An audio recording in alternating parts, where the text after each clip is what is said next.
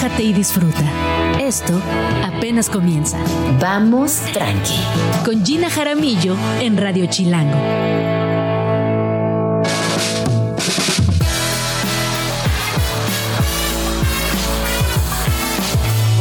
Muy buenos días, bienvenidos a Vamos Tranqui. Son las 11 de la mañana en punto. Hoy es 27 de septiembre del año 2023. Mi nombre es Gina Jaramillo y me da muchísimo gusto saludarles en esta mitad de semana y último jaloncito de septiembre.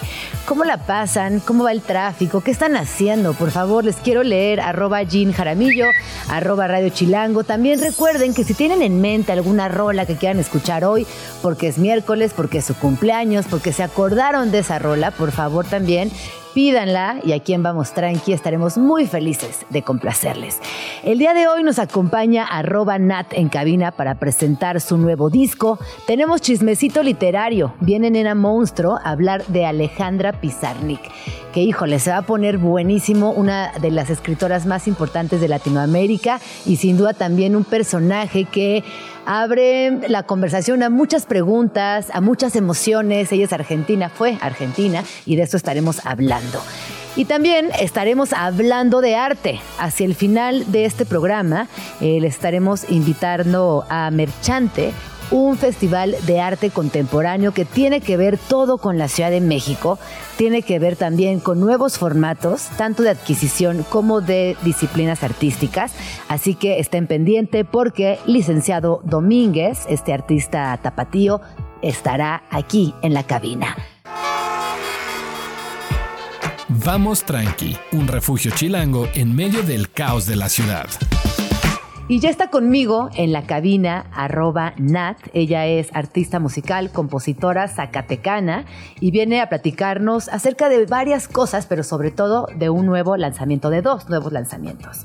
Bienvenida, ¿cómo estás, Nat? Hola, muy bien, feliz de estar por acá contigo, Gina.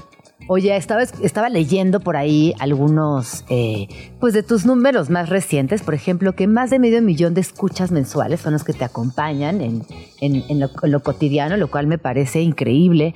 Eh, también tienes más de nueve reproducciones en YouTube y has tenido colaboraciones con Mon Laferte, Camilo VII, Enjambre, Odiseo y más. Tú estás muy chavita, entonces yo quisiera empezar eh, preguntándote cómo inició esta aventura tan personal, tan profunda de la música y a qué edad y cómo decides compartirla con el exterior. Pues creo que siempre me ha gustado la música desde que soy chiquita. Pero fue en secundaria que empecé a tomar clases de canto y de mm. guitarra porque eran como obligatoria llevar una clase artística. Y me gustó mucho, me gustó mucho la cantada y así. Y fue como a los 15 años que me rompieron el corazón por primera vez. Un chavo que también hacía música. Entonces, pues dije, de aquí soy. Y, empecé a escribir y a escribir y, y, cantaba en foros chiquitos en Zacatecas, cantaba en bazares y pues así fue como creciendo. Empezaba con covers y mitad del show eran mis canciones. Y hasta que me vine a Ciudad de México en el 2016 fue que me encontré con algún amigo del internet que acababa de estudiar ingeniería en audio y me dijo, vamos a grabar tus rolas o qué. Dijiste, vas. Y se hizo. Oye, y dime una cosa, cuando eras eh, chiquita en Zacatecas, ¿qué música escuchabas? ¿Cuáles dirías que fueron esos momentos que cambiaron tu vida o que transformaron eh, tu, tu relación con la música? Pues siempre he escuchado de todo porque soy la más chica de cuatro. Ah. Entonces cada quien tiene gustos diferentes y estuvo muy interesante crecer como en ese ambiente. Entonces mi hermano, el más grande, escuchaba desde rock pesado hasta blues, hasta jazz. Él fue el que me enseñó a Chabela Vargas, Alfredo Jiménez, a José José, que han sido pues de las mayores influencias que he tenido. Eh, y por otra parte, pues de lo indie, que era lo que a mí me gusta, gustaba desde ese entonces, pues escuchaba mucho a Mon Laferte, a Caloncho, a Carla Morrison, a Jimena Sariñana. Como que ha sido una mezcla de todo. Oye, y hoy, eh, a la distancia, dirías que Zacatecas también propició que se generara esto en ti, porque Zacatecas es una ciudad muy cultural. Yo ahora tengo eh, las veces que he tenido la oportunidad de visitar Zacatecas, siempre ha sido por trabajo y yo soy historiadora del arte. Entonces, Ay, eh, todo lo que he llegado a hacer ahí tiene que ver con arte y me parece un punto muy característico del país porque sí que hay cultura para donde voltees, en el cafecito, en la galería, en el museo, eh, hay convocatorias, eh, hay mucho movimiento artístico, hay, hay una escena que, que sale de Zacatecas eventualmente, Sí. pero que ahí se forja. Sí, yo creo que sí influyó mucho el, el ser de Zacatecas, porque como dices, sí es un, una ciudad muy, muy, muy cultural. Todo el tiempo tenemos festivales eh, la Semana Santa, tenemos festival de teatro de calle, tenemos festival eh, del folclore, que viene gente de todo el mundo. O sea, como que hay demasiadas cosas y siempre fue un mundo en el que me gustó desarrollarme del arte. Entonces, pues... Incluso lo que Sí. dices, ¿no? Que la clase de, de algún arte era obligatoria Sí. en la secundaria, lo cual tendría que extenderse a todo el país y sería fabuloso que desde esa temprana edad tuviéramos la posibilidad de explorar nuestros talentos, eh, creer y confiar en la creatividad, porque también son eh, algunos sesgos que, que la misma educación pública, la misma educación privada, no importa, en nuestro país te va poniendo, te va frenando. Sí. Más matemáticas, menos canto, más geometría, menos arte. Entonces, esto que dices me parece precioso. Qué bueno que te obligaron a tomar esas clases. Qué bueno que pudiste desarrollar todo tu talento a través de la voz y también entender la voz como este poder eh, absoluto. A mí me gusta siempre cuando estoy con niñas chiquitas decirle, oye, no te olvides que tu voz es lo más poderoso que tienes. Sí. Ya sea que cantes, que declames, que hables, que respondas, que, detengas, que invites, que digas te quiero. En la voz hay una potencial que es para mí el más poderoso de las personas o de los más poderosos. Bueno, cuéntanos acerca de Todo pasa, que es eh, tu nuevo álbum. Sí, pues llevo tres años trabajando en este álbum y es un álbum súper personal que me ayudó a tener un despertar emocional, por así decirlo. Me ayudó a darme cuenta de muchas cosas, de muchos errores, me cayeron muchos veintes y pues es una travesía en mi vida, en mis últimas dos relaciones. En la primera que me gustearon, literal me, me dejaron de hablar por completo, cortaron el contacto y yo sin saber nada. Eso es horrible, ¿no? Horriblísimo. Me, me parece no solamente una falta de respeto, me parece hasta violento, te diría. Es súper violento. Porque no, no puedes, eh, cuando hay un vínculo de por medio afectivo, no puedes dar por hecho que costear es la salida. Nunca es la salida. Necesitamos respuestas. Claro. Entonces justo Ay, habla qué como feo. de esta Yo también te entiendo. güey. Alguna vez me Sí. pasó. O sea, nos pasó a todas, desafortunadamente. Y ojalá que deje de existir. Por favor, tengan responsabilidad afectiva. Tengan responsabilidad afectiva. Entonces hablo como de esto, ¿no? De cómo yo viví el que me gustearan, el cómo nunca recibí una disculpa y yo me escribí mi propia disculpa. Yo escribí literal lo que a mí me hubiera gustado escuchar de parte de esta persona. Entonces es como la primera parte del disco, la segunda es una relación súper bonita, llena de amor, pero llega la salud mental. Eh, La persona con la que yo salía tenía problemas serios de depresión y estaba pasando por una muy mala racha y pues justo a mí me tocó lo contrario. Yo no, yo soy una persona que también tiene depresión, pero estaba en un rango no tan depresivo y me empezó a jalar y a jalar y a jalar y a pesar de que pues yo amaba mucho a esta persona, tuve que ver por mí y ver por mi salud mental y decir, no puedo estar contigo en estos momentos porque necesito cuidarme a mí. Qué importante poner límites, eh, también hablar del amor propio, que a veces se convierten en términos un poco abstractos, Sí. pero vale la pena siempre regresar ahí, porque sí es muy importante, sobre todo detectarlo. Sí, Cuando claro. esta situación empieza a absorberte, si no estás escuchando y estás pasando por un momento, ahora sí que amiga date cuenta y si no te estás dando cuenta, pero alguien te hace la observación, tómala tómala en cuenta, porque esa gente que te lo dice te quiere, son red flags, hay que atenderlas, eh, la salud mental es fundamental y creo que estamos en un momento importante porque se habla mucho al respecto desde distintas disciplinas, ya sea la música, el arte, la literatura. Oye, vamos a escuchar la rola, ¿te parece bien? Perfecto. Y regresamos y platicamos más. Muy bien. Son las 11 con 13, no se vayan. Esto es Todo pasa de arroba nat.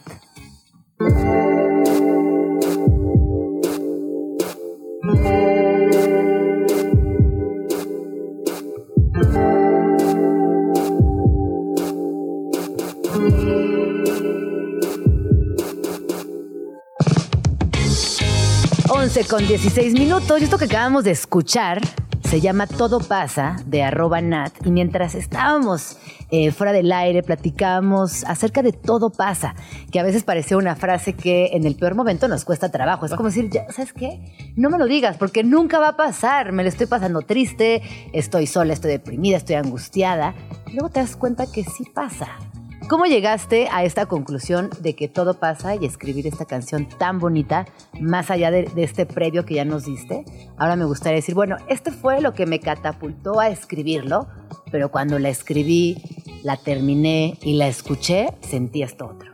Pues justo el que yo ya había pasado por malas rachas, por malas relaciones, por depresiones fuertes, por diagnósticos, ansiedad, por muchas cosas y a final de cuentas me daba cuenta que, todo pasa, o sea, que todo es temporal, que, el dolor es temporal, que todo, todo pasa, o sea, es para mí ya un mantra de que sí puedo sentirme mal en este momento, puedo estar pasándola mal en este momento, pero va a pasar. Y también los momentos felices también van a pasar. por, eso hay que, hay que valorar todo, lo bueno y lo malo. Oye, acabas de decir, este es tu mantra, todo pasa. ¿Tienes algún otro? No sé, fíjate. No, no sé. Yo creo que todo pasa es mi... Es tu... Es tu mantra. Sí. Me gusta, es muy bonito y creo que muchas personas podríamos eh, adoptarlo. Oye, mientras escuchábamos esta canción, por ahí me di cuenta que es una amalgama rítmica, es eh, una, una pieza que suena coral, coral en el sentido de que reúne a muchos tipos de géneros. Cuéntanos un poquito de esto. Pues la producción se hizo en un estudio aquí en Ciudad de México que se llama Multiverso Rec y son dos amigos que son unos genios musicales, entendieron completamente como las referencias que yo tenía, que eran mucho como de lo-fi, un poco de bossa nova, un poco de RB y pues literal hicimos como una mezcla de todas esas cosas que nos gustan porque ellos también dejaron como su marca en estas canciones y quisimos pues hacer como un Frankenstein, un Frankenstein de, canciones, de géneros. Oye, y cuéntanos cómo es tu día a día eh, pensando en estos, en estos, en estas etapas donde estás en el estudio, que estás con tus amigos, con tus amigues, que te proponen cosas, que van ajustando, que van cambiando. Y que nos cuentes de esos picos creativos, ¿no? Porque son también, todo pasa, pero esos puntos creativos, esas, eh, esos momentos donde despunta tu creatividad y despunta la colaboración, despunta la alegría por estar generando arte, en este caso música, ¿cómo son esos días? Pues justo para la creación de este disco fue algo muy extraño porque lo escribí en mi último, entre comillas, último año viviendo en Ciudad de México porque me fui seis meses a Zacatecas por la pandemia. Entonces fue como un golpe súper duro el tener que estar viniendo acá, donde yo ya siento que este es mi hogar, Ciudad de México, y regresar a Zacatecas y venir a trabajar, juntarme con amigos, justo con, con Bruces escribí esta canción que es la de Todo pasa y es como muy divertido el proceso. Fueron eh, sesiones muy calendarizadas porque no siempre yo tenía la oportunidad de venir mientras estaba en Zacatecas y, pues que se juntara la raza para... y que se acomodan los calendarios también de los productores. Claro. Entonces, pues sí era como full dos días en el estudio haciendo una sola canción. Entonces fue, es un proceso divertido. Es un Qué divertido, ¿no? Es que crear es divertidísimo, claro. Oye, y tienes presentación en puerta. Cuéntanos. Eh, pues me voy a presentar el 3 de diciembre en el foro Indie Rocks, que está en la calle Zacatecas, calle Zacatecas en la colonia Roma.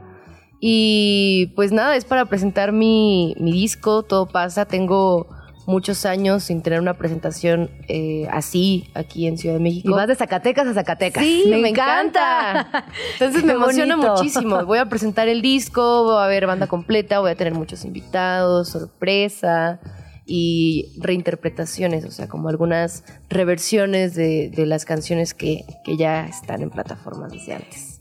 Querida Nat, muchísimas gracias por venir a Vamos Tranqui. Recuerden que todo pasa, todo pasa y Vamos, tranqui. Es como la misma eh, línea de existencia, diría yo, como alivianarse en un mundo tan acelerado, tan polarizado, tan exigente pensar que todo pasa y pensar en ir tranqui, de verdad se los recomendamos.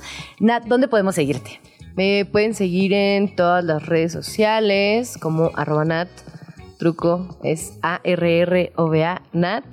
Y pues también me encuentran así en las plataformas digitales para que escuchen mi música y conecten con ella. Mandamiento chilango número 102. En la Ciudad de México, las quesadillas no llevan queso. O sea, sí pueden llevar, pero no es ingrediente obligatorio. Si quieres queso en la quesadilla, lo tienes que pedir aparte. Y si la queca era de otra cosa, ese quesito siempre, siempre se paga como un extra. Escríbenos en Twitter, o Twitter, o X, o X, o como le quieras llamar arroba Jim Jaramillo y arroba chilango.com. Uso el hashtag Vamos Tranqui. Son las 11 con 25 minutos, estamos aquí de regreso en Vamos Tranqui. Y antes de entrar de lleno con nuestra siguiente invitada del día de hoy, quiero platicarles acerca del tercer concurso de cartas, La Huella Feminista en la UNAM 2023. Esta es una convocatoria que es muy bonita, pueden participar todas las mujeres mexicanas mayores de 16 años, radicadas en México o fuera del país. La temática es influencia de una mujer de la UNAM en tu postura feminista. Yo estoy segura que todas tenemos una mujer que admiramos, una escritora, una científica, una docente, alguna mujer que haya eh, influenciado directamente en nuestra vida y esa es una oportunidad muy bonita para escribirle una carta. Eh, la carta debe ser inédita y estar dirigida a una universitaria de la UNAM que, te haya inspirado en tu día a día, que te haya inspirado a seguir en la lucha por la igualdad, que te haya inspirado a seguir en el feminismo. Se seleccionarán las cinco mejores cartas, eh, se considerará redacción, originalidad y contenido.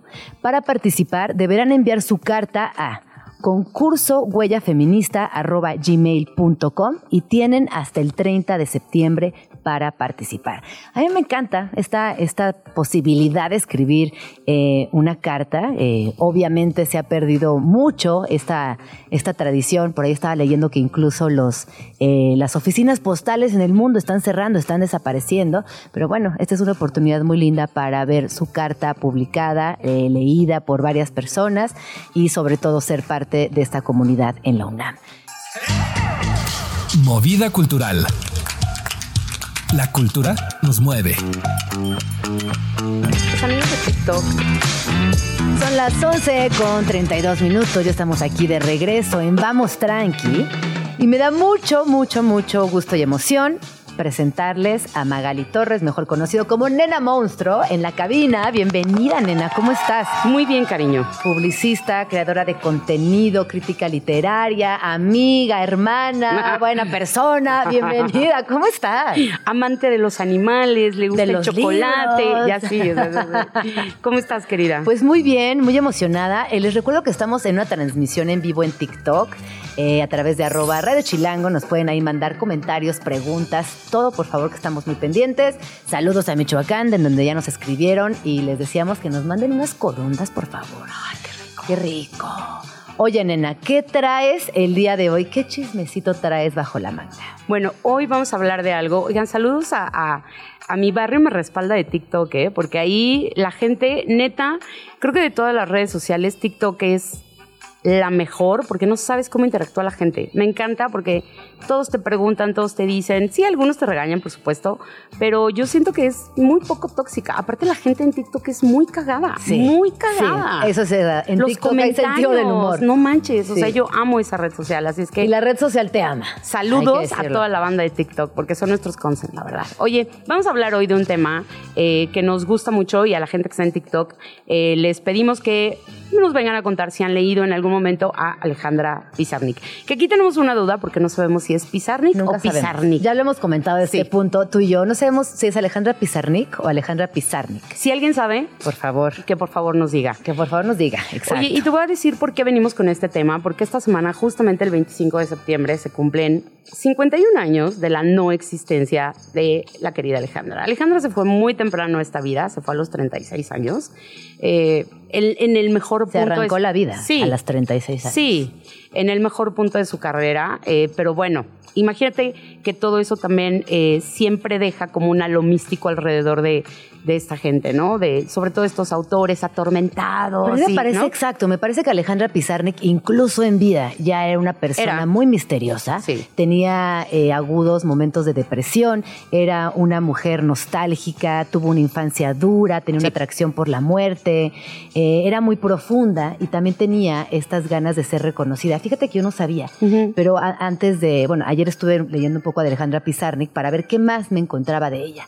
Y por ejemplo, descubrí algo que yo no sabía, que estaba, eh, tenía una fijación con su cuerpo y con su peso. Sí, tenía Algo dismorfia que yo corporal. nunca había leído. y me pareció eh, importante decirlo, porque eh, se habló poco al respecto y es un tema fundamental, es una... Es una, eh, una decisión que la acompañó a lo largo de su Sí. vida porque ella, ella decidió darle mucha importancia a eso. ¿Sabes qué pasó? Que ella también tenía una mamá castrón- castrante, ¿no? O sea, tenía una mamá, pues de estas mamás que ella tiene una hermana que se llama Miriam, que era más grande, y Miriam siempre fue la niña perfecta. La niña flaquita, la niña preciosa, la niña de piel de porcelana, Educada. güerita, educada, lista. Y Alejandra era todo lo contrario. Entonces la mamá todo el tiempo le estaba diciendo, mira a tu hermana, está más bonita, mira a tu hermana, mira a tu hermana, pórtate como tu hermana. Entonces, claro que eso mamás, no sean así, hijas, Sí. porque sí duele un chorro Claro. que estén comparándote con tus hermanos. No, ¿no? y dejas esa huella de, exigencia que hoy a estas mamás tan intensas se les llama mamás helicóptero. Y me encanta Ajá. el término, porque es esta mamá que todo el tiempo está encima Ándale. de el niño y no lo deja, no lo deja. Todo el tiempo le hace ruido, todo el tiempo le molesta, todo el tiempo invade, todo el tiempo está encima de ti. Pues algo, no seamos algo mamás así- helicóptero, por favor. Algo así le pasó a la mamá de Alejandra. Y entonces ella, claro, desde chavita, tiene dismorfia corporal. Nunca estuvo eh, satisfecha con su cuerpo, a pesar de que no era gorda, ¿eh? Pero hay unos momentos en las fotos, si ustedes la buscan, que hay un momento en donde Alejandra es muy flaca. O sea, está demasiado En los flaca. huesos. En los huesos, porque ella desde ahí empieza a meterse chochos para adelgazar. Porque pues ella dijo, bueno, si mi mamá no me quiere así, me va a quedar flaca. Entonces empieza a meterse chochos, pero esa adicción eh, pues la llevó toda su vida, ¿no? Y ella no le metía las drogas, pero le metía los químicos, o sea, pastillas para dormir, pastilla para levantarse, pastilla para sonreír, pastilla para llorar, o sea, sí, sí, todo. sí. Eh, ella en algún momento siempre se sintió fuera de este mundo por muchas cosas, su, su bisexualidad, ella lo sabía, pero pues imagínate que en esos momentos pues también eh, se consideraba una enfermedad mental, ¿no? Entonces pues ella también, entre tantas cosas, su dismorfia corporal, era tartamuda, tenía acné, ¿no? O sea, todo... Bueno, y era siempre, siempre se sintió extranjera en Siempre, Argentina. Entonces, siempre. esto es algo. La ya mucho Al venir de una familia eh, migrante, Sí. eh, que llegan después de la Segunda Guerra Mundial y se instalan en Argentina, siempre tuvo esta sensación de ser una extranjera en su propio país, lo cual es muy fuerte. Y ella nace en Buenos Aires. Ella o sea, nace en tampoco Buenos es como Aires. que Sí. hubiera sido una extranjera. Ella, ella nace allá y justamente en la escuela, pues viene el buleo un poco porque era un poco tartamuda y de repente Alejandra como que se empieza a revelar y a decir, bueno, si no quepo en este mundo, que me quepa el mundo a mí. Se corta el pelo, ¿no? O sea, empieza a traer el pelo chiquito y dijo, pues lo mío son las letras, es el único lugar donde puedo encontrar. A los 19 años publica su primer libro, su primer libro de poemas. Pero llega un momento que a los veintitantos ella dijo, "Mm, o sea, Buenos Aires no, no, o No sea, es para mí". No es para mí. Y pues agarró su calzón, agarró su maleta y dijo, yo me voy a París. Porque ya sabemos que en ese entonces París era una fiesta, chavos. O sea, Pero en grande. Ustedes no saben cómo París en esos años, Julio Cortázar, Octavio Paz, Borges, los, las Ocampo, todo mundo estaba viviendo los mejores años de París en cuestión cultural, una, una revolución Y cultural. que llega Alejandra Pizarnik y que se adapta. Pues sí y no, fíjate. Porque ella decía que ella, ella fue muy cercana a Julio Cortázar, incluso decía, no, yo soy la maga de Rayuela. Ahorita te cuento esa historia, porque es muy chistosa. Y te voy a decir qué pasó. Cuando ella llega a París, bueno, conoce a Julio. Julio, digamos que fue como su padrino, como su hermano mayor. Pero, a ver, Alejandra siempre fue, tuvo una personalidad obsesiva en todo. O sea, Alejandra era de las que se metía al coche y no le metía primera. Ella agarraba y se iba en quinta, ¿no? O sea, era muy exagerada, era muy desbordada en todo. Ahora, hay muchas Alejandras muy diferentes, porque fíjate que en sus cartas, cuando tú la lees, es cagadísima. O sea, Alejandra es súper divertida, era súper amiguera, súper cariñosa, pero sus diarios son todo lo contrario. O sea, Claro. lee sus diarios y hay una oscuridad. A ella le obsesionaban tres temas, que era la muerte, la sexualidad y la infancia, ¿no? Como que esas tres cosas para ella eran fundamentales. Y de repente pues las ves en su prosa y es una escritora brillante. Entonces son tres Alejandras, cuatro Alejandras en una, ¿no? Entonces ella, ella llega, bueno, ella, perdón, llega a París conoce a Julio Cortázar y conoce a, a Aurora Bernardés, que en ese entonces estaba casada con Julio. eh, y pues empiezan a hacer, eh, ellos fueron el soporte de Alejandra, fueron sus cuates, eh, la invitaban a cenar, la papachaban, la querían en su casa. Y entonces todos le empiezan a dar chamba a Alejandra, ¿no? O buena onda de, bueno, tradúceme esto, bueno, pásame, ¿no? Y ella empieza a conseguir, se mete a estudiar literatura francesa a la Sorbona. O sea, vaya, Alejandra Sí, estaba sí, sí. en la vida, ¿no? Claro. Digamos, no, era traductora, era una chava muy preparada, eh, tenía una Tradujo a de abstracción increíble. Tradujo a Margarita no. Duras del francés. Y conoce a Octavio Paz gracias a Julio Cortázar. Y Octavio le dice, bueno, pues vente a trabajar a la revista, yo te doy chambas. Entonces, vaya, Alejandra estaba en la vida. Era pobretona. Bueno, es que en París, la verdad, todos ellos eran pobretones. O sea, la verdad es que ninguno era ricachón. Pero, eh, bueno, empieza a tener un ligero crush que todos creemos que sí estaba enamorada de Julio, la verdad. No, sí, es, yo, Sí, sí, yo sí estaba enamorada de Julio. Bueno, es que ¿quién no estaba enamorada de Julio? Sí, bueno, bueno. Pero el punto es que eh, Julio siempre la vio como su hermana, ¿no? Claro. Una hermana chiquita, la cual proteger y todo. Pero, eh, pues de repente, Alejandra, hay unos poemas muy bonitos que ella le escribe a Julio. Hay unas cosas muy bonitas. De hecho, hay una carta. Bueno. Un pedacito de una carta donde Alejandra le está escribiendo a Silvina. Ahorita vamos al chisme de Silvina, donde le dice: Mi única razón para no tirarme de la ventana es él. O sea, se estaba refiriendo a Julio, ¿no? Alejandra. Ay, tú le escribes eso a un amigo. No, que la O sea, jamás, hombre, jamás. no, hombre. Pero bueno, había mucho amor, mucho cariño, mucho respeto. Y de repente un día, Julio le dice, eh, oye, te voy a dar rayuela para que eh, a modo de chamba y a modo de favor me la pases en limpio. Y Alejandra la pierde, güey. Perdió el manuscrito de Rayuela, No. como por 10 días. ¿Quién sabe No. dónde lo puso? Por poquito nos quedamos sin Rayuela. poquito nos perdemos Rayuela. Imagínate un bonche así, listo, terminado, con años de trabajo de Julio y se lo da y la otra despistada pues lo aventó en algún lugar No. y no lo encontraba. Y entonces Julio le decía, "Güey, ¿qué onda? Ahí voy, no hombre, ahí voy, ya estoy. Y, no- ella, sin confesarle que estaba no, perdido. no, no, nunca le dijo que estaba perdido. Que y de pasar. repente, ah, no, Siento que yo podría hacer ese tipo de cosas. siento que yo lo he hecho muchas veces de, no, ya lo acabé. Ya, ay, ya- Bueno, pues se le pierde el manuscrito de Rayuela. Afortunadamente lo encuentra y bueno, ya, la historia ya sabemos cuál es. Ella decía que era la maga, pero no puede ser porque Julio ya había terminado Rayuela cuando conoce a Alejandra. Ah, Entonces no hay sí, manera. no, no hay manera. Eh, pero a Alejandra le gustaba mucho. Te digo, era muy chistosa, era muy, muy eh, amigable eh, cuando estaba fuera con sus amigos. Y ella siempre decía, yo soy la maga, yo soy la maga. Pero un día te vengo a contar Pero la tú eres la maga, Magali. Yo soy, yo Pero soy la maga. eres la maga, la verdad. La maga de este siglo soy yo. Discúlpenme. Pero un día te vengo a contar la verdadera historia de quién es la maga, que es Aaron Edith. Que ese es, uff, uff, uff, mija. Chismesazo. Un chismesazo. Chismesazo. Pero no nos desboquemos. Entonces estamos en Alejandra y de repente estando ella ya dijo, ¿sabes qué? Tampoco París, no, no y no. Y se regresa a Buenos Aires. Y en ese retorno ella publica otra vez tres libros y pues ya, ya era una, ya era famosa y de repente se gana la Fulbright, ¿no? Que es esta beca, beca. increíble y se gana la Guggenheim. Que o es sea, otra vaya, beca increíble. Alejandra era muy reconocida por la poesía, por la escritura, por su talento. Vaya, no es que fuera una escritora olvidada. Ajá. Siempre estuvo reconocida, siempre ganó premios, siempre se le abrieron las puertas.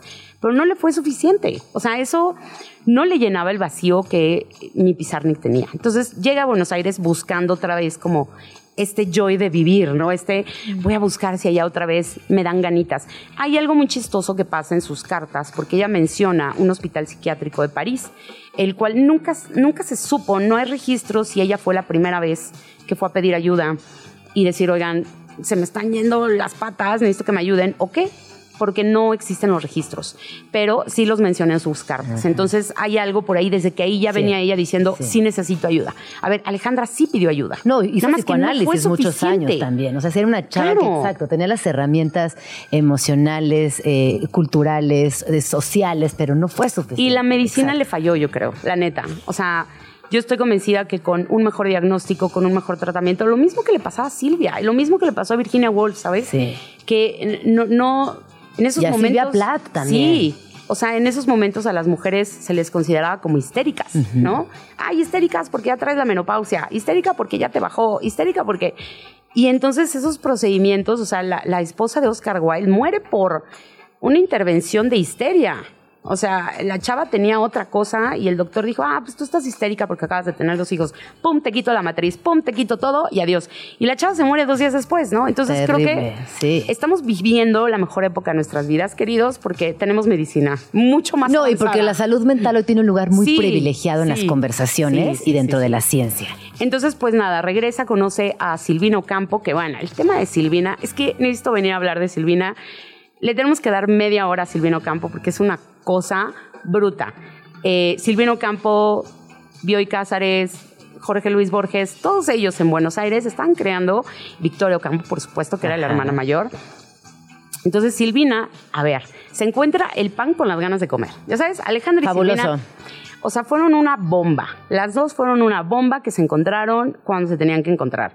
Eh, también se sabe por cartas y por eh, testimonios que los Ocampo, o sea, el matrimonio de Silvina con Bioy, eran muy abiertos, ¿eh? O sea, Claro. ellos decían, me gusta ella, pues Das, dátela, dátela, vas, sí, dátela, ¿no? tráetela, invítala. Sí, sí, sí, sí. A Victoria, la hermana de Silvina, esto le causaba, ay, porque Victoria era como, ay, la señorita, ay, ¿cómo? A ver, las Ocampo eran millonarias, eran niñas bien, eran niñas de sangre azul. Entonces, para Victoria ver a su hermana borracha en una fiesta, besa, era como, ¡ay, mi hermana! ¿no? Entonces le causaba mucho pudor, pero Silvina fue la más chica. Entonces, como que a las hermanas Ocampo, a la, a la Silvina dijeron, ay, ay, que la cuiden los becerros, ¿no? Como que los papás dijeron, ah, Ya. ya. Tenemos cinco hijas, vámonos, que se eduque con los perros, con los cerdos. pueda. En el campo, sí, y fue muy salvaje Silvina. Y fue de todas las Ocampo, la- de, de todas las hermanas, fue la más brillante. O sea, los cuentos de Silvina Ocampo, déjenme decirles que son una cosa bruta, que hasta hoy se sigue, se empieza a reconocer a Silvina. Hay un momento que, que termina, es que nos estamos desviando, pero es que Silvina es una cosa, luego vengo a platicar Sí, por Silvina. favor. Es más, que sea la siguiente. Órale. Silvina. Entonces, bueno, ellas se conocen y parece que tienen como un romance que no está muy confirmado, porque parece que Victoria, te digo, siendo esta señora Fifi, destruye muchas Censuró. cosas de Silvina. Sí. Destruye muchas cosas Oh, de Silvina, ¿no? Eh, quema, rompe. Entonces no hay como. Ahora, sí hay cartitas, sí hay muchas cosas, y de hecho aquí traigo una que es muy bonita para que vean como Alejandra, cuando era amiga, era chistosa, pero también era buena onda, pero quería mucho a sus amigos tengo una carta que le escribe a Julio Cortázar y mira, aquí dice, oh Silvet, si estuvieras, claro que te besaría una mano y lloraría, pero sos mi paraíso perdido. Vuelto a encontrar y perdido. Al carajo los, los grecorromanos. Silvet, pronto te escribiré. Yo sé lo que es esta carta, pero te tengo confianza mística. Silvet, esto no es una calentura, es un reconocimiento infinito de que sos maravillosa, genial y adorable. Haceme un, lugar, haceme un lugarcito en vos, no te molestaré, pero te quiero. A ver, Guau, es una amiga. sí. Le estás diciendo una amiga eso. Sí, pues, no, no, no, no, no. No es tu amiga, no es tu amiga. No es tu amiga, claramente no es tu amiga. No, y luego, cuando ella estuvo internada, eh, Silvia y Bioy iban a verla. O sea, iban a verla y, y, o sea, vaya, tenían una amistad, tenían una relación. Nunca se pudo comprobar si eran novias, amantes, pero bueno. Había eh, algo. Había un girl Había, crush, exacto, probablemente, sí. ¿no? Pero aquí hay una ruptura importante que algo pasa, te digo, se pierden cartas, no sabemos qué pasa entre la amistad de ellas, pero eh, Silvina, eh, Alejandra ya cuando estaba en sus últimos días, que estaba yo creo que ya... Mira, algunos dicen que fue un accidente, Ajá. pero algunos dicen que no. Eh, pero bueno, ya estaba muy planificado este asunto. Ella le escribe una carta a Julio, a Julio Cortázar, perdón, diciéndole como, güey, me estoy sintiendo mal. Y entonces Julio le escribe una carta preciosa que la pueden buscar en Google. Ay, preciosa. sí, sí, sí, preciosa sí. que solamente le dice Ay. te quiero viva. No, le di, aquí la tengo yo. Por favor. Por favor, tengo, tengo esto apartado. Y le dice, eh, no te quiero así. Yo te quiero viva, No. burra. Y date cuenta que te estoy hablando del lenguaje mismo del cariño y la confianza. Y todo eso, carajo, está del lado de la vida y no de la muerte. Imagínate Ay, que no, te no, no, esa no, no.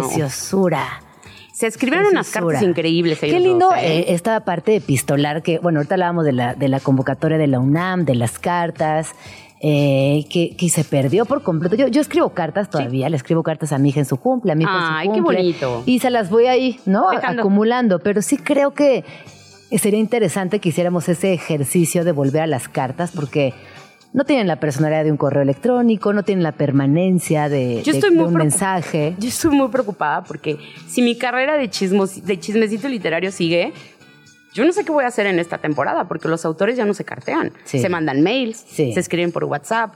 Entonces, ¿quién nos va a pasar esos WhatsApps? ¿Quién nos va a pasar? A menos de que la editora en algún momento. A ver, antes, todos estos chismes los podemos saber por las cartas. Sí, es verdad. ¿no? O sea, Sí. ¿por qué? Porque entonces tal, hay una, hay- por ejemplo, Alejandra mandó o sus herederos mandaron todo a la Universidad de Princeton. Entonces, los escritores acostumbraban mucho a hacer eso. Una vez que tenían ya todo listo como para morirse, en su testamento decían, manden todas estas cajas a Estados Unidos y hay que me las resguarden. Y abras en 20 tal año. Exacto. Y abras en tal año, por favor. Literal. Oye, nena, vamos a escuchar una rola. Y ahorita que regresemos, no sé si quieras decir algo más de Alejandra y de, y de Cortázar. No, no, Ya no. con eso- Ya, ya estamos. Pero hay mucho Lean, que decir. Alejandra. Por- léanle, por Yo traigo favor. un juego que ahorita regresando a la Ah, rola lo vamos a perfecto. hacer. Spots chilangos. Rincones de la ciudad. Castillo de Chapultepec. Este spot chilango, que seguramente conoces si vives o has pisado la ciudad, fue residencia imperial de los mismísimos Maximiliano y Carlota, recinto presidencial de Porfirio Díaz, colegio militar y actual sede del Museo Nacional de Historia de México. Ubicado al interior del bosque y principal pulmón de la Ciudad de México, el Castillo de Chapultepec resguarda un museo en su interior, en cuyas colecciones se observa la memoria de nuestro país desde la conquista de Tenochtitlán hasta la Revolución Mexicana. Aunque el castillo inició su construcción en 1785 pensado para ser una ostentosa y barroca casa de descanso digna de un virrey, su etapa más recordada por todos los mexicanos y mexicanas es de casi 100 años después. En medio de la invasión estadounidense de México en 1847, el castillo de Chapultepec se convirtió en el último bastión de la defensa nacional, en donde cayeron los seis jóvenes cadetes junto a cientos de soldados más. El punto más alto del cerrito de Chapultepec, en la alcaldía Miguel Hidalgo, que fuera lugar sagrado para Moctezuma, ahora alberga una de las colecciones históricas más completas del país con diversas pinturas, esculturas, armas, banderas, carruajes y todo tipo de objetos personales. ¿Hace cuánto que no vas?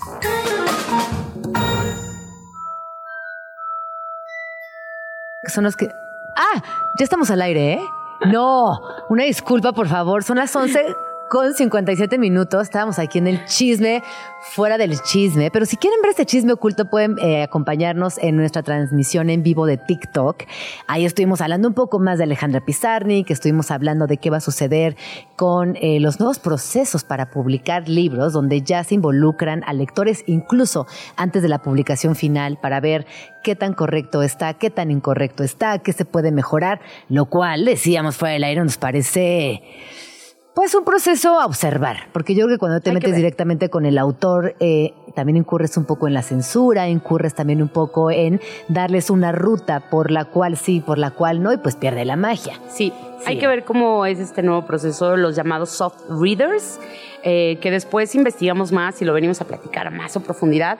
Ojalá pueda venir un lector a prueba, que así se llaman unos, eh, ¿no? Y que venga y que nos cuente cómo es el ¿Para qué lo contratan? ¿Para ¿De qué qué lo se trata? Exacto. Sí, porque hemos escuchado mucho, por ejemplo, Roald Dahl, eh, Sí. que es uno de los autores infantiles más importantes, eh, que ahora la- la- las editoriales están haciendo cambios significativos en su escritura. ¿Por qué? Porque utilizaba palabras que a las infancias de hoy podrían resultar negativas, Ofensivas. ofensivas, eh, fuera de lugar, Insultantes. peyorativas, que inciden directamente en el bullying. Es decir, Sí. hay una parte que le entiendo por las nuevas pedagogías, pero hay una parte literaria que todavía me cuesta integrar. Sí. Ah, bueno, eh, Agatha Christie también, ¿eh? Ah, yo no sabía de Agatha Christie. Sí, Ag- eh, Agatha Christie tiene un libro que se llamaba Los Días Negritos, que ahora le pusieron los 10. Los o sea, 10. ya le quitaron la palabra, eh, la que consideraran ofensiva, pero que si tú lees el libro no tiene nada que Sí, ver sí. con el color de piel, ¿no? O sea, también es como algo... Es que, a ver, ojo, en el caso de Roald Dahl... eh, Mm. En el caso de Roald Dahl sí, porque estaban los Umpalumpas. Claro, no, los Umpalumpas. Y si pensamos, por ejemplo, en Charlie y la fábrica de chocolates, Sí. que es uno de los libros más famosos y que también tiene eh, momentos cinematográficos importantes. Donde sí las etiquetas causan un trauma, donde sí las etiquetas generan una dinámica de bullying que es casi insostenible, que se replica en escuelas, en colonias, eh, en- fiestas infantiles. Ay, pero que aquí entra también eh, la parte que, ¿qué pasa si desde el acompañamiento en casa leemos, hacemos estas Sí. lecturas colectivas, explicamos. En fin, es un tema. Es un tema que hay que venir, porque Sí. fíjate que tengo eh, con Roald Dahl también hay algo atrás. Él desde que, desde que publica eh, La fábrica de chocolate, publica los Umpalumpa, por supuesto que los Umpalumpa eran de otro color, eran aborígenes. O sea, él literal dice, fui a la selva y me traje unos aborígenes. O sea, No. no, unos pigmeos. Fatal. Entonces, Fatal. una señora... Colonialismo puro. No, una señora, escuchen esto, si lo quieren ver, en Google, métanse, busquen la carta que una señora le escribió, una señora afro- afroamericana le escribió y le dijo, oye, estás mal. Pero en buena onda, ¿eh? O sea, ella le dijo, oye, me parece que esto... Y entonces Roald Dahl y ella hacen un intercambio epistolar.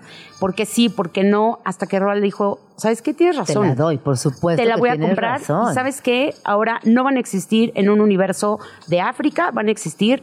¿Cómo se llamaba el planeta de los Umpalumpas? Este, no sé, Bueno. pero ahorita, ahorita lo. Bueno, en- resulta que el propio Roald Dahl cambia esas palabras y dice, bueno, y ya los pone naranjas. Ajá. Entonces él dijo, bueno, ok, vamos a, uti- a utilizar otro color, no los vamos a poner de ninguno, vamos a ponerlos naranjas. Y él solito lo hizo, ¿eh? Ompa Lumpa. Ompa Lumpa, ¿no? Se llamaba. A mí sí me parece importante. eh, Pero él lo que- hizo, ¿eh? Sí, me, me- me- parece, Me parece eh, muy parece valioso que Roald Dahl lo haya reconocido en vida, Sí. porque sí discrimina, Sí. porque sí es peyorativo, porque sí hay unas etiquetas que son completamente este, injustificables y que hoy, en 2023, es inaceptable que existan ese tipo de libros. Ahora, volviendo a los más puristas, a los más conservadores, porque yo de verdad he tenido esta plática en muchos foros, incluso con mis editoras, con amigas que se dedican a divulgación eh, de literatura infantil, escritoras de literatura infantil, hay muchas, eh, muchas aristas. eh, también hay una solución eh, que es una de las más viables que en las universidades eh, como Oxford, por ejemplo, proponen y es que en la misma edición se haga la, la, la, ¿La original y la revisada. En fin, creo que todavía nos falta. Estamos en el proceso de ajustes sociales. Así que bueno, allá vamos. Ahí va, ahí Nena va. monstruo. Siguiente chisme del día de hoy. Oye, antes de que pasemos al siguiente chisme, vamos a hacer un juego que yo le traje a Gina, porque me va a tener que adivinar si fue Peso Pluma o Alejandra Pizarnik el que lo dijo. no, no. A ver, vamos a A darle. la sombra te vi venir, como un ángel llegó por mí, desde el cielo, ángel bello. A ver, en TikTok, díganos si fue Peso Pluma o Alejandra No, Pizarnik. siento que... Yo digo que pesó pluma. Voten. Aquí, aquí votan por Alejandra Pizarnik. Peso Pluma, un voto. Alejandra Pizarnik, dos. Dos para Alejandra Pizarnik, dos para Peso Pluma. Empate. Bueno, yo digo que Peso Pluma. Fue Peso Pluma. ¡Eh! ¡Eh! Bien. Oye, Te voy a decir ahí por te- qué. Porque sentí que estaba muy católico el verso. Ah, Sentí que estaba muy católico el verso. Gran reflexión. Oye, pero Peso Pluma es católico. Pues, no, ¿verdad? Sí, Diosito Santo. y- ¿No? ¿Sí? Como siento que sí. Siento, nar- narcató- narcatólico, nos dicen por acá. Siento Oye, sí. ahí les va otra. Aquí me tienes siempre. No pienses, aunque haya silencio, que también hay olvido. Tú sabes que no es así, nunca podrá ser. ¿Alejandro Sanz o Alejandra Pizarnik? Pizarnik. Pizarnik, Sanz, ¿qué? Pizarnik, Alejandro Sanz, dice Alex. Tato, Pizarnik. Luisa, Pizarnik. Alejandra. Alejandra Pizarnik. Por supuesto. Es que esas palabras solamente Alejandra Pizarnik las puede Muy acomodar bien, de ¿eh? Muy bien, muy bien, muy bien, ¿eh? Estoy muy orgullosa de ustedes. Ahí les va. Nunca me sentí tan fuera de lugar, nunca tanto se escapó de mi control, pero todo en este mundo es temporal. Lo eres tú y lo soy yo. Alejandra Pizarnik o Shakira. Ay, a ver, otra vez como. Nunca Yo me sé todo de sentí- Shakira, ¿eh? Ahí les va, ahí les va, ahí les va Sé otra vez. todo. Nunca me sentí tan fuera de lugar, nunca tanto se escapó de mi control, pero todo en este mundo es temporal. Lo eres tú y lo soy yo. Shakira. No, Shakira. Todo Shakira. Control, eh, yo, yo, yo, yo, yo, yo, yo. Shakira. Shakira. Güey, sí fue Shakira. Estoy muy sorprendida, Gina. Muy bien, muy Fue bien. todo de Shakira, te lo dije. Muy bien, te lo amiga. dije. ¿Y sabes qué? A Shakira le he perdonado todas. Incluso la nueva rola que qué bárbara. Hija, Que qué, qué qué mala, qué mala bárbara. canción. qué Hija. mal- Aunque el mensaje es bueno, pero, Pero, hija, qué mala hija, canción. pero se lo perdonamos, sí. se lo perdonamos, perdonamos. Mira, tú ves, si yo, Yo no soy shakirista. No, yo no. Eh, yo como que con Shakira nunca conecté de nada, nada o nada. Ni siquiera cuando estaba descalza, mugrosa. Nunca, nunca conecté con ella. Que una es descalza y mugrosa en su momento, pero no, no, no sé, como que nunca conecté. Pero bueno, y menos cuando empezó ya después del Waka Waka para acá. No, ya, o sea, Ay, me perdió, yo sí, me perdió yo, yo se las perdono, la Bueno, verdad. ahí les Pero bueno, otra. La que sigue. En mi amor todo es pérdida, pero he aquí mis ojos lucientes como perros rabiosos. ¿Carol G o Alejandra Pizarnik? A ver, esa rabia siento que es de Carol G. Acá todo el mundo Carol G. Aquí ¿Karol G? Orlando, Tato, Alex, Luisa votaron Carol G. Ahora sí, miren, tachezote porque Yo no he fue votado, Pizarnik. Yo no he votado. Ay, perdóname. Pero bueno, ya, Pizarnik. Pero fue Pero sí parecía Carol G. fíjate. Ajá, por Más los bien, perros. seguro Carol G leyó a Alejandra Pizarnik. Pero por los perros Por los rebeldes. rabiosos. Eh, ahí está la confusión, ahí está Sí, el truquito, truquito. ahí está. Ahí les va otro. Eh, y yo pensaba que tu nombre estaba muerto, pero te soñé despierto. Sácale. Sácale. ¿Bad Bunny o Alejandra No, Bad Bunny? Bad Bunny, Bad Bunny. Bad Bunny Bad soñando Bunny. despierto. Bad Bunny. Bad Bunny, Tato dice Pizarnik. Bad Bunny. Yo digo Bad, Bad Bunny. Bunny. Bad Bunny. Sí, fue Bad Bunny. Ay, Bad Bunny soñando despierto. No es que sí. Siento que la Pizarnik era muriendo en mis sueños.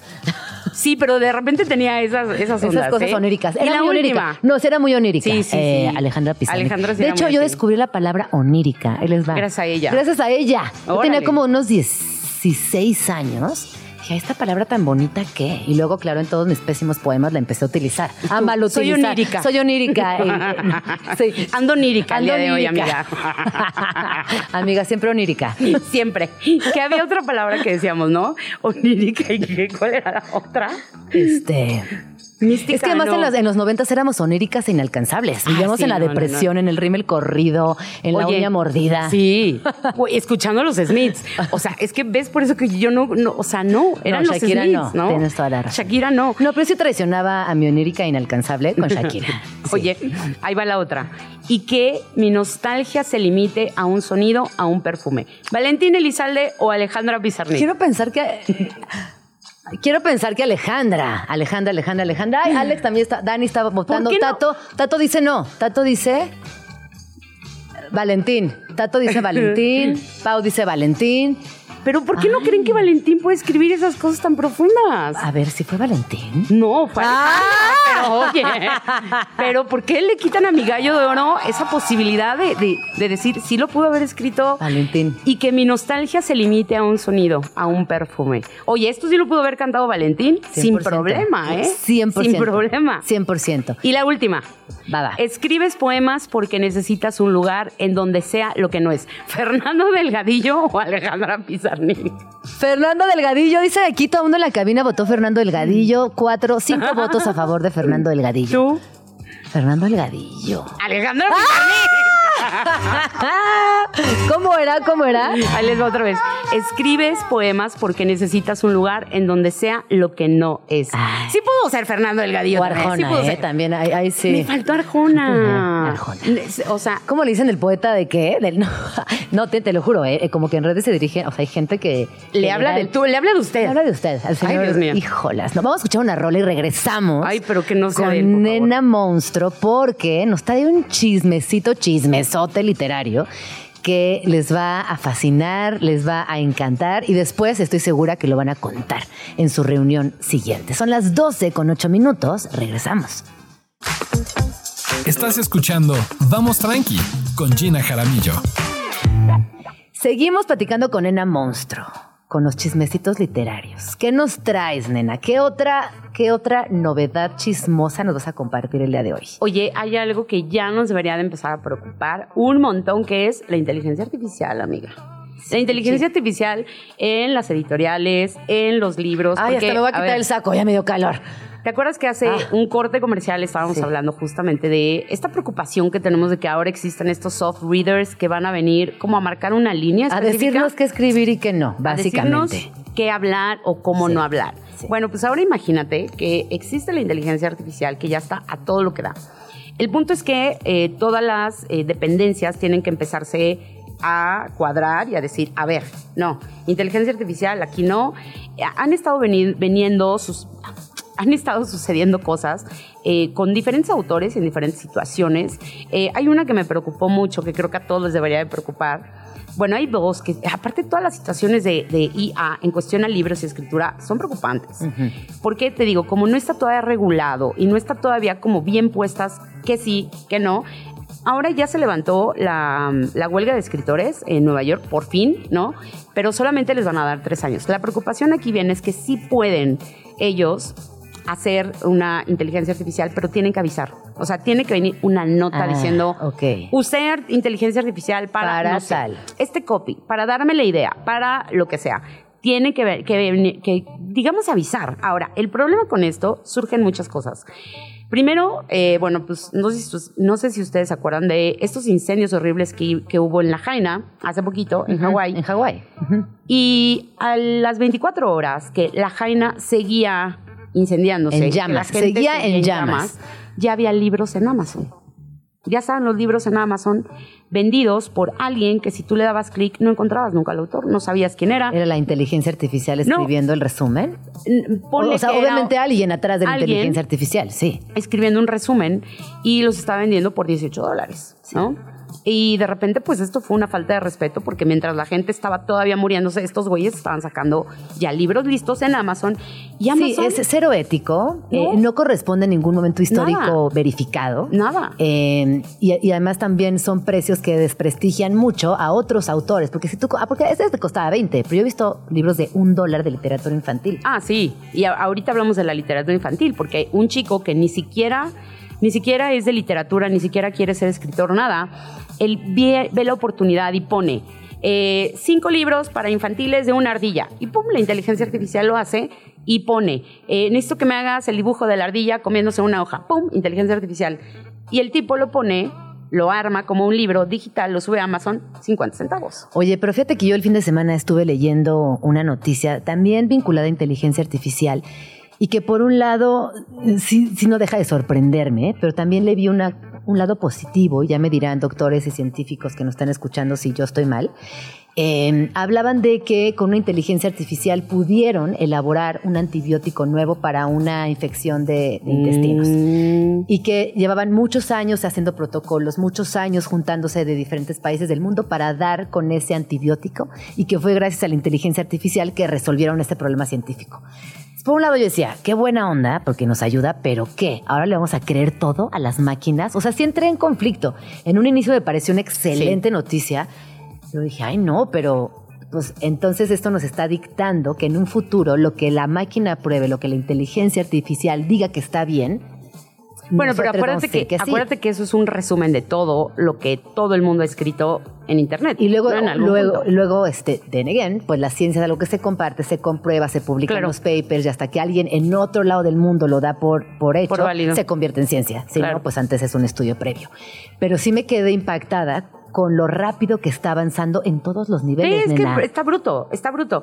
El otro día estaba viendo a la gente, les voy a dar un tip que no tiene nada que ver con literatura, pero sí, si ustedes son godines eh, y están en una junta godín y ya sabes, eres el que hace, tiene que hacer la minuta, ¿no? Tienes que estar así apuntando no todo. perderte nada, ta, ta, ta. Exacto. Pones la grabación, o sea, pones a grabar tu teléfono, te vas cuando sale la reunión, lo conectas a la inteligencia artificial y te saca los 10 puntos más importantes de tu junta. ¡Cállense Eso está muy la chido. boca! Eso está muy chido. 10 minutos, o sea, te saca los 10 puntos de tu De minuta con el audio que tú le mandes a la inteligencia, lo conectas y le dices, lee mi audio, dame los 10 puntos más importantes. Y pum, pum, pum, pum. Ah, eso me parece muy bien. Eso está muy Eso está increíble. Oye, te ahorra una hora de trabajo. Eh, o Pero luego también eh, a mí me, me pasa mucho que de repente estoy en Twitter y veo a mis colegas que son docentes en las universidades diciendo, oigan, es que todos los, este, todos los eh, seis que me están entregando, todos los ensayos son Están de inteligencia iguales. artificial. ¿Qué hacemos? ¿Cómo generamos este, nuevas dinámicas de comunicación? eh, No. ensayos críticos. Y sí, o sea, hay un reto ahí interesante.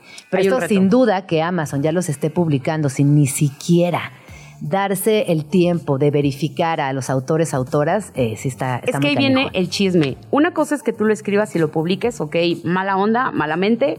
Y la segunda es, fíjate que hubo una autora que también se metió en una broncota con Amazon, porque ella de repente en Amazon está viendo sus libros y ve algo que ella nunca escribió con su nombre y dijo, achis, achis, los mariachis, ¿qué onda con esto? Como una falsa cita. Era, no. o Ah, un falso libro entero. era un falso No, me libro muero. entero hecho por ti. O sea, imagínate que tú te dedicas a literatura infantil siempre y que eres muy conocida.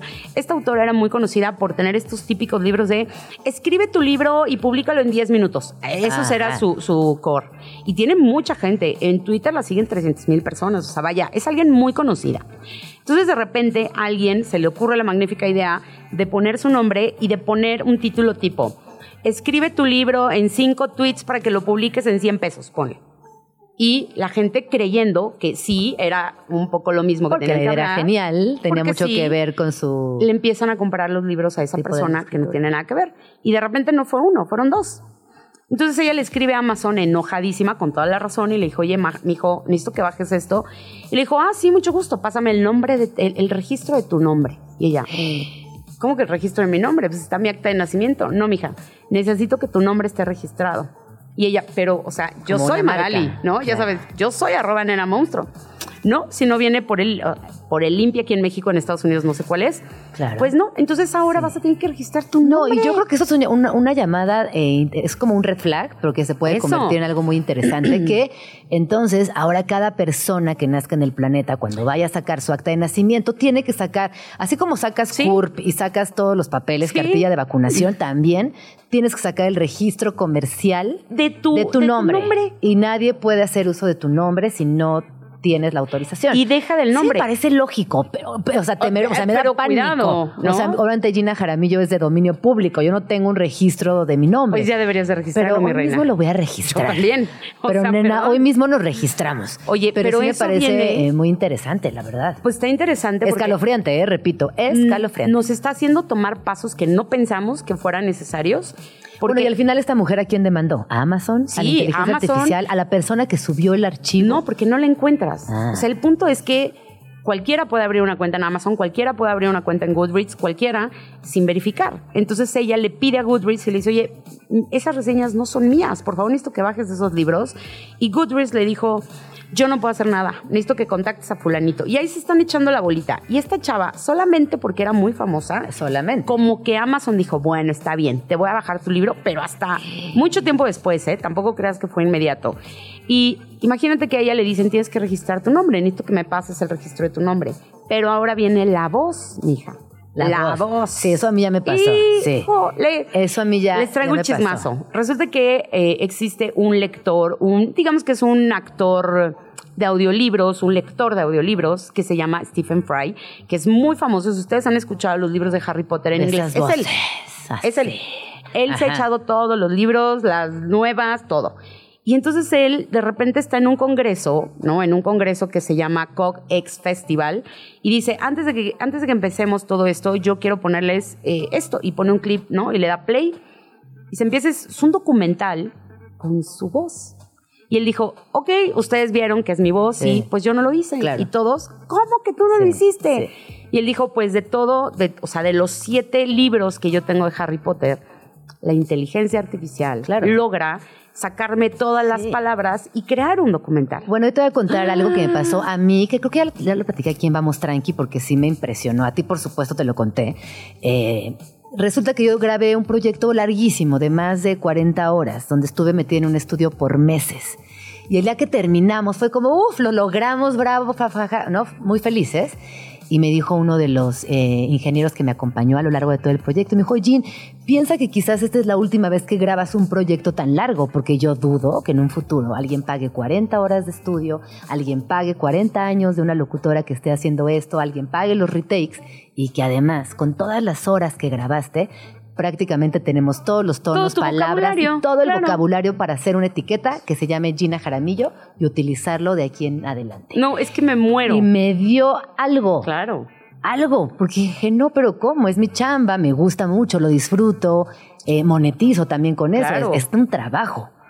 Eh, y sí me, me dejó, la verdad, impresionada. Y ahora que me dices esto, me confirma que estamos a nada de que suceda. No, y qué ya. vamos a hacer? ¿Cómo ¿Y lo qué vamos, a hacer? detener? Y, y justo este cuate lo que cuenta es que se lo manda a sus agentes de todo el mundo. Le dice, oye, vean esto, No hay ¿qué nada que hacemos? hacer. Y los Nada. agentes dicen, no sabemos qué hacer. Nada. O sea, es sí, vamos a hacer algo, pero en este momento no tenemos las herramientas legales como para decir, ah, listo, güey, mándale un mensaje. No sabemos a quién demandar, no sabemos cómo proceder. Nos hacemos cómo se registra la voz. Eso. Entonces ahora vas a tener registrar tu nombre, vas a tener que El registrar tu cuerpo, voz. porque también con inteligencia artificial Tu ponen cuerpo. tu cuerpo, tu cara con un cuerpo Dios. encuerado y lo distribuyen en páginas de porno. Sí, no, no, no, no, no. O sea, y él decía, mira, esto, ok, es un documental, pero pudieron haber puesto mi voz en una, en una película pornográfica, ¿no? Eso es lo que está pasando. O sea, tu voz el día de mañana, amiga, mística, onírica, lo pueden usar en una porno. No. O sea, imagínate a dónde podemos llegar si no hay un, un- un control, ¿no? Entonces, esto lo está haciendo la inteligencia artificial y está bruto. En los libros necesitamos, bueno, nosotros, bueno, sí, no, nosotros somos escritoras. Necesitamos que las editoriales el día de mañana también empiecen a, A poner candados, a poner claro. candados por todos lados, a decir, mira, si vas a escribirlo con inte- inteligencia artificial, uno, tiene que venir dicho que tanto porcentaje lo escribiste o de dónde sacaste esta información, ¿sabes? Como también empezarle a poner a los autores como, ok, no está mal, no está, no está mal que lo uses, nada más dime en dónde y vemos qué hacemos con las, las ediciones, ¿no? Sí. Y el- los editores ahora van a tener una chambota, ¿no? Híjole, pues de esto estaremos platicando, nena. No hay que dejar el tema. Ay, qué triste. Extraño ser mística y onírica cuando escucho este tipo de conversaciones contemporáneas que me rebasan por completo. No nos vayan a robar la voz en este por TikTok, favor, por favor. Por favor. Nos vamos. Nos vamos a un Adiós. corte. No nos vamos, vamos. Vamos a un corte y regresamos. Muchísimas gracias, nena monstruo. ¿Dónde te Los seguimos? amo. ¿Dónde te seguimos? Arroba Nena Monstruo en todas las redes sociales, TikTok, Instagram, Twitter, ahí ando. Te amamos. Gracias Yo por ustedes. venir. Spots chilangos. Rincones de la ciudad. El Museo Frida Kahlo. Mejor conocido como la Casa Azul, es uno de los rincones culturales imperdibles de la Ciudad de México. Hogar de la legendaria pintora Frida Kahlo, la Casa Museo cuenta con una colección única de objetos personales, obras de arte y fotografías en diferentes cuartos llenos de color en cada esquina, desde las habitaciones hasta su estudio. Este espacio permite adentrarse en la esencia de su vida y arte en medio de cactus, flores y vegetación que también le alegraban el ojo a Frida. Ella pasó la mayor parte de su vida ahí. Primero con su familia y años después con su esposo, Diego Rivera, de quien también se conservan objetos y pinturas al interior del refugio azul. Si estás de paso por la ciudad o ya llevas un tiempito aquí, no puedes dejar de visitar este spot pictórico de la capital que además este año celebra su 65 aniversario llenándole el ojo a millones de visitantes que cada año vienen para apreciar esta joyaza repleta de obras magistrales, arte popular, esculturas, fotografías, libros y muebles que formaron parte de la vida de nuestra chilanga querida. Frida Kahlo. Son las 12 con 31 minutos. Estamos aquí en Vamos Tranqui. Que la verdad hemos ido muy tranqui, con muchas risas, con muchos bailes, porque es miércoles y qué delicia llegar a la mitad de semana y entonces iniciar el proyecto fin de semana. Sé que faltan varios días, pero en esta ciudad tan grande, con tanta oferta cultural, es importante planearlo con tiempo. Hoy eh, les quiero platicar acerca de proyecto eh, marchante que vincula no solamente el arte contemporáneo con espacios atípicos, sino que también tiene una oferta de artistas emergentes y artistas que no únicamente están en la Ciudad de México, porque a veces, muchas veces, hay una centralización eh, cultural muy fuerte y que cada vez que se puede desarmar o ampliar, desdoblar, es una gran oportunidad. Me acompaña el día de hoy Alejandra Tena Alonso, ella es licenciada en Historia del Arte y es fundadora de la Agencia de Representación de Artistas Plásticos Marchante. Esta, este proyecto inició en el año 2019 y han participado en diversas ferias de arte contemporáneo, han producido decenas de exposiciones itinerantes y, eh, como les mencionaba, siempre pensando en escenas emergentes, en disciplinas distintas y en posibilidades de crear nuevos públicos. Bienvenida, Ale, ¿cómo estás? Hola, Mónica, muy feliz de estar aquí. Pero Muchas me llamo gracias. Gina. ¡Ah! Perdóname. No te preocupes. Primera vez al aire uno se pone nervioso. Uno se pone, pero dime Mónica, pero dime Mónica si quieres. No, no, no, ya, Gina, de ninguna manera. Oye, a ver, platícanos por favor eh, de Marchante, porque uno cuando piensa en arte contemporáneo, eh, piensas en galerías, piensas en museos y piensas en lugares estáticos eh, y de, también de consumo de arte, quizás pensando en grandes colecciones o en espacios que a veces eh, te atraviesan porque siempre han estado ahí.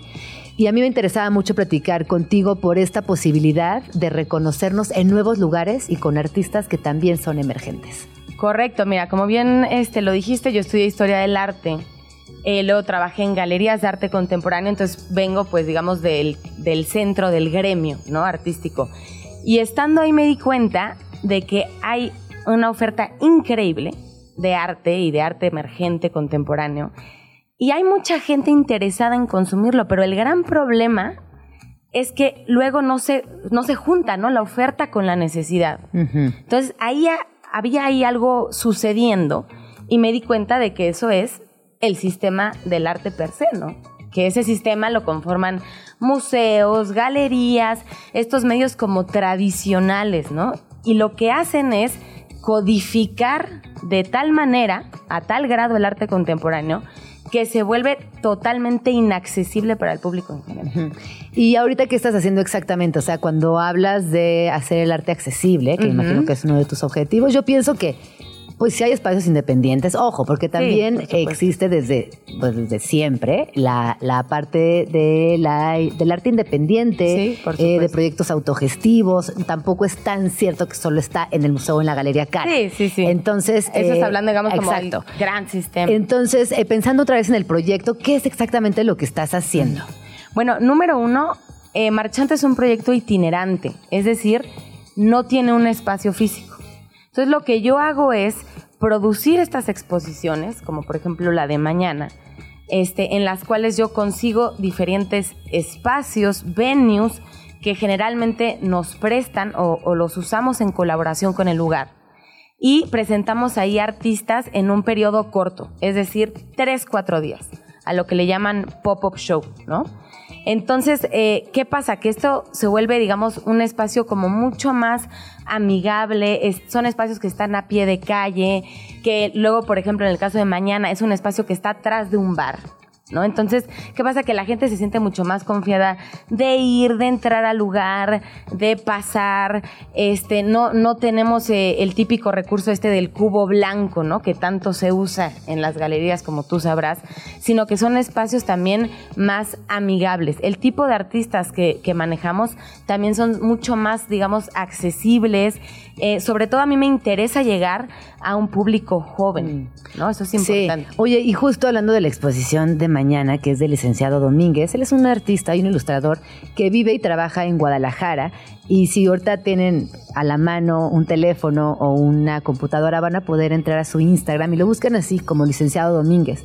Y me parece que van a conectar de manera inmediata con él. Él explora mucho el concepto de la obviedad a través de la producción constante de imágenes, hace retratos, paisajes, situaciones triviales. A mí en lo personal me gusta mucho porque eh, tiene una, una forma de entablar conversaciones muy directas y utiliza muy bien también el registro digital que hoy, eh, como sabemos, es una manera importante de posicionamiento también, de divulgación artística. Correcto. Y él entendió perfecto cómo funciona el registro digital. Eh, cuéntanos de qué va esta exposición, cuánto va a durar, qué nos vamos a encontrar en esta muestra. Eh, mira, Yana, pues esa es la primera exposición individual que va a tener licenciado Domínguez. Se llama Plantas de Casa. Entonces, tal y como el nombre de la exposición, lo que van a encontrar ahí son objetos cotidianos, ilustraciones de objetos cotidianos, a los cuales el licenciado les da un giro irónico, paradójico, humorístico. Entonces, él, digamos, va a quitar la funcionalidad de cualquier objeto cotidiano y lo va a convertir en un objeto inservible que ahora sí que solamente sirve para reflexionar Pues arte. Ajá, Pues acerca de- del sentido del claro. sinsentido de la vida, que es algo que toca mucho el licenciado, y desde ahí con este humor como bastante ácido, ¿no? Entonces, bueno, yo creo que desde ahí ha logrado conectar muy bien desde el humor el licenciado con la gente. Entonces, este es el tipo de objetos que van a encontrar ustedes en la exposición. Se inaugura mañana en Zacatecas 195, Colonia Roma Norte, eh, en el espacio de la bodega del niño justo, así se llama el espacio. Eh, a partir de las 6 de la tarde es la inauguración y la exposición va a estar hasta este domingo, que es domingo primero de octubre, a 6 de la tarde también. Entonces, de jueves a domingo. Oye, dime una cosa, ¿cuántas piezas? ¿Tú estás curando la exposición también? ¿no? Correcto. Tú, tú le estás curando y estás eh, ahora sí que haciendo todo desde la autogestión, ¿no? Que se vuelve como una Correcto. chamba eh, este, De todóloga. sí, no, de todóloga. Es, es este, es increíble cómo eh, en- está tan precarizada a veces nuestra chamba que no tenemos que hacer muchas cosas a la vez. Entonces, tú hiciste la curaduría, selección de obras, museografía. ¿Cuántas piezas vamos a encontrar en la, en la expo? Mira, tenemos 22 este, piezas en, traba- en formato bidimensional, digamos que es el formato tradicional, pero también se van a encontrar con piezas instalativas que van a estar ocupando el espacio. Entonces, por ejemplo, hay un como si fuera un green de golf, un pedazo de pasto que lo va a colocar en medio de la galería. Una silla que está pintada como si fuera un tablero de ping pong. Entonces, otra vez remitiendo estos objetos inservibles, pero tenemos tanto eh, piezas en formato bidimensional, que es lo más tradicional, hasta instalaciones. Oye, pero suena que tiene mucho que bueno, que son ready-made, ¿no? En sí mismos. Sí, tiene mucho que ver con el ready-made, que también tiene mucho que ver con el absurdo. Entonces, digamos, todo, todo está muy ligado desde el humor y desde lo absurdo. Pues suena increíble, eh, así que ya saben, si están en la Ciudad de México este fin de semana y están planeando eh, su ruta de galerías, ruta de museos, eh, les recuerdo que la semana pasada fue Gamma Week, entonces justo ahí en el circuito Roma Condesa van a poder encontrar, además de esta exposición del licenciado Domínguez, varias otras exposiciones en galerías como, como la GAM, como bueno, como tantas otras que hay en la Roma, y creo que es un buen momento para salir y descubrir la ciudad, para darse ese ratito para el arte contemporáneo. Y si bien eh, es importante comprar, es, importante hacer que la, que la rueda siga girando, no se preocupen, a veces también es importantísimo ir y solamente ver. No, no tiene, no, tiene, que ver todo con el fin único de comprar, sino también entender el contexto del artista, disfrutar de los espacios públicos, entrarle a la ruta de galerías y desde ahí también empezar a, generar una dinámica pues más movida, más positiva, eh, más inclusiva. Y creo que después de, de estos años tan oscuros, regresar a la posibilidad de ir a galerías y exposiciones, inauguraciones, pues es increíble. Justo hace, hace poquito platicábamos de qué sucede, ¿no? Como en, en estos, en estos lugares cuando hay inauguraciones, cuando, em, cuando se reúne, digamos, toda la toda la, el ecosistema o toda la constelación que tiene que ver con historia del arte. Y sucede mucha magia. Para mí es, es increíble ver, por ejemplo, cuando el artista abre las puertas de su exposición y se da cuenta de lo que piensa la gente en verdad. No el curador, eh, no el hermano, o sea, la eh, gente que va a ver la exposición, cómo la recibe, cómo dialoga. La gente tiene la última palabra. Sí, tiene la última palabra, pero también el arte tiene algo muy bonito eh, y es el sentido de pertenencia. Tú cuando estás frente a una obra de arte, enseguida adquieres algo de esa pieza, algo te pertenece si decides abrazarla. Totalmente. O la rechazas y pasará inadvertida por tu mente. Pero hay algo muy bonito, hay algo muy mágico eh, en esto que tiene que ver con el arte, que, por eso está la insistencia y la recomendación a que se acerquen. Así que les vamos a repetir eh, el día, la hora y el lugar. Es el jueves 28 de septiembre, esto es el día de mañana, y hasta el domingo primero de octubre es la primera exposición individual del licenciado Domínguez en la Ciudad de México y todo sucederá en El Niño Justo en Zacatecas 195 en la colonia Roma Norte. Pues muchísimas gracias, Ale. ¿Dónde podemos seguirles en redes sociales? Gracias a ustedes, Gina. Eh, marchante lo, encuentran como eh, arroba marchante-arte Así estoy en Instagram. Y el licenciado igual, está como arroba licenciado Domínguez. Así nos encuentran. Pues ahí está. Pues muchísimas gracias y estaremos pendientes de todo lo que hagas y, qué buena onda que te hayas animado también a, salir de estos circuitos tan herméticos y generar eh, pues nuevas posibilidades de, ver arte, de coleccionismo, de comunidad. Así que bueno, pues muchas felicidades. No, muchas, gracias, por venir a Vamos Tranqui. Oigan, ya casi se nos acaba el tiempo. Nos están preguntando cómo se llama el libro que recomendó Nena Monstruo, del cual estuvo hablando la mayor parte del tiempo. El libro se llama Poesía completa de Pizarnik. Eh, es el que ella estuvo citando la mayoría de las veces. El libro, eh, la carta se le escribió eh, Julio Cortázar, no, no, no Borges, Julio Cortázar, no solamente para aclarar. Y es de editorial Lumen. También les recuerdo que, bueno, casi toda la poesía y toda la, la, literatura de Alejandra Pizarnik está en México. Y hay un libro precioso que está publicado por Chirimbote. Chirimbote es una editorial argentina que está enfocada únicamente en literatura infantil con perspectiva de género, haciendo énfasis en infancias libres. Chirimbote tiene una colección súper amplia donde está Alejandra Pizarnik, está Frida Kahlo, está Julio Cortázar, em, hay un montón de, biografías, pero no son las típicas biografías desde lo... Ay, como, desde, desde, lo fundamentalmente feliz, desde los logros, sino que de verdad retrata la infancia con mucho detalle de estas personas. Y entonces nos, queda muy claro por qué de esta semilla llamada infancia pudieron generar a lo largo de su historia tantas obras, tantas cosas increíbles. Eh, les repito, Chirimbote, en México lo encuentran en Orion Kids, lo encuentran también en Gandhi, ahí van a poder eh, encontrar editorial Chirimboti, Antiprincesas y Antihéroes. Ese es el nombre completo de la colección que les estoy recomendando. Y dentro de esa colección de anteprincesas y antihéroes está el de Alejandra Pizarnik. Así que si ustedes quieren abrir la conversación con infancias, con adolescentes, estos libros son alucinantes eh, porque van a, van a poder encontrar no solamente a Alejandra Pizarnik, sino un catálogo muy completo, actualizado.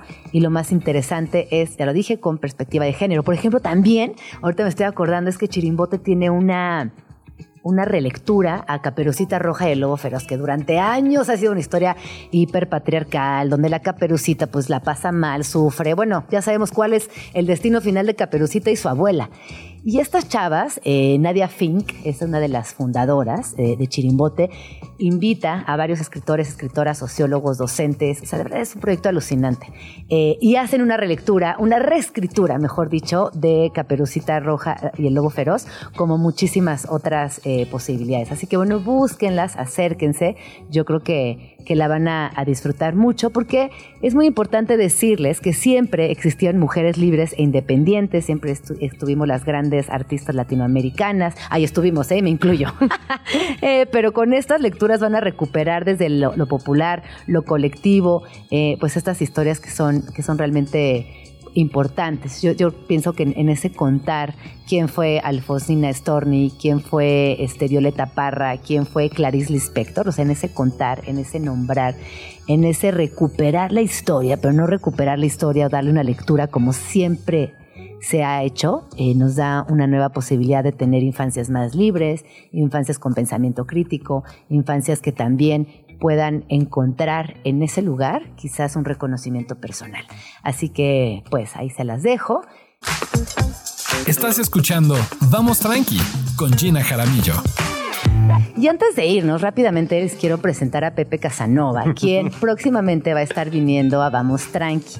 Él sabe mucho de música, sabe mucho de lugares independientes, de arte. Has escrito varios libros. Bienvenido, Pepe, ¿cómo estás? Muy bien, gracias. ¿Y tú, Gina? Muy bien, también. Oye, es que ahorita que ya estabas por irte, quería que nos platicaras de este documental del cual tú estuviste muy cerquita y que retrataba un espacio independiente de música. A ver, recuerda. Justo, no venía preparado, pero... justo compré este disco, eh, Camino para acá que es eh, de Carmela y Rafael en el Apache 14. El Apache 14 fue un lugar legendario en los años 80 porque en la parte de arriba tenía un pequeño como departamento donde ahí surgió el Tutti Frutti, que es el documental del que estabas hablando, en el que tuve la oportunidad de trabajar y fue el primer lugar underground de la Ciudad de México donde podías escuchar The Cure, Depeche Mode, Bauhaus, Siouxsie, como toda esa música que no llegaba a ningún otro lugar ni sabías cómo conseguirla porque eran 1988, 87 y este fue el primer lugar donde, donde se tocó esa música y donde, digamos, emergió toda esta escena underground, contestataria, alternativa. Entonces fue, fue legendario y justo conseguí este disco hoy que es, ellos eran los dueños, Carmela y Rafael eran los dueños del Apache 14, su hija Brisa y Dani eran los que manejaban el Tutti Frutti. Oye, ¿y el Apache 14 dónde estaba? ¿Y el Tutti Frutti? Estaba por Indios Verdes. Por, Lindavista. Por Lindavista, por, tus rumbos. Por mis rumbos. Por tus rumbos. Siempre contestatarios en Lindavista. Ah. Siempre, siempre. siempre. Arriba. Arriba Lindavista. Oye, ¿y en qué año dejó de existir? Porque más en una época, imagínense que conseguir un disco, forzosamente tenías que comprarlo en Estados Unidos, alguien tenía que traerlo, era carísimo, era impensable. Sí, era de que un amigo va a Londres así con su familia y tú, wow, por favor, llegaba y traía discos y así era la forma en cómo conseguías y escuchabas nueva música. También no había de otra. O te ibas a Sambors y veías todas las revistas que existían ahí, pero pues nada más las veías, más no escuchabas. No tenías acceso a nada, ¿no? Entonces el Tutti Frutti era como el lugar donde podías conocer nueva música, donde te rodeabas de gente como tú, de outsiders, de gente más que no encajaba o más alternativa, curiosa. curiosa eh, y en todos los sentidos. Entonces fue, yo creo que sí fue un lugar muy importante. Y el documental se realizó este año eh, y narra la historia del Tutti Frutti. Yo creo que habrá durado unos ocho años, alrededor de unos ocho años, siete años. Oye, ¿y dónde podemos ver el documental? El documental todavía no está. Ya sé que lo terminaron. Estaba, lo estaban metiendo como un festival o algo así. Está festivaleando. Yo, Está yo festivaleando. Vi, sí, sí, Y luego van a hacer ya. Las plataformas. se presentó una, un precorte en el Parque México hace unos meses. Ahí lo proyectaron y estuvo muy divertido, muy padre, entretenido. Y pues en el documental puedes ver a un sinfín de gente, desde eh, los de Maldita Vecindad, Café Tacuba, Caifanes, todos esos grupos que pasaron por ahí tocaron. Que en algún momento fueron underground, lo crean o no. En algún momento, ajá, En algún momento. Oye, todos Pepe, fuimos underground. Todos fuimos underground. todos fuimos underground. Que se conserve la cultura underground. Por favor, no dejen de ser underground. No no, abandonen a su, a su Sí. ser underground. Ajá. Su bar de la esquina, curioso y oscuro, vayan ahí, apoyen. Apoyen, por favor. Pepe Casanova, ¿dónde podemos seguirte? Eh, mi Instagram es arroba yo no soy DJ. Y Arroba- Twitter igual. Exacto. Y también eh, síganlo porque es muy buen DJ, se presenta constantemente en distintos lugares aquí en la Ciudad de México, buena música, así Más que o menos. Pepe, muchas gracias por venir a Vamos Gracias por Tranqui. invitarme. Te vemos esta pronto. sorpresa. Gran Me sorpresa. encantó platicar contigo. Viva la espontaneidad. Que se repita. que se Viva la espontaneidad, linda vista y el underground. no se diga más. Nos vamos. Gracias. Nos escuchamos el día de mañana. Se quedan con Nacho Lozano. Yo soy Gina Jaramillo y que tengan un excelente, extraordinario lunes. Muchas gracias, Tato, Alex, Dani, Luisa, Pau, toda la banda que hizo posible este programa. Y nos escuchamos mañana. Gracias. Ya nos vamos, pero nos escuchamos mañana aquí en tu oasis favorito de las mañanas. Vamos tranqui. Con Gina Jaramillo en Radio Chilango. Radio Chilango, la radio que... Viene, viene, ¿eh?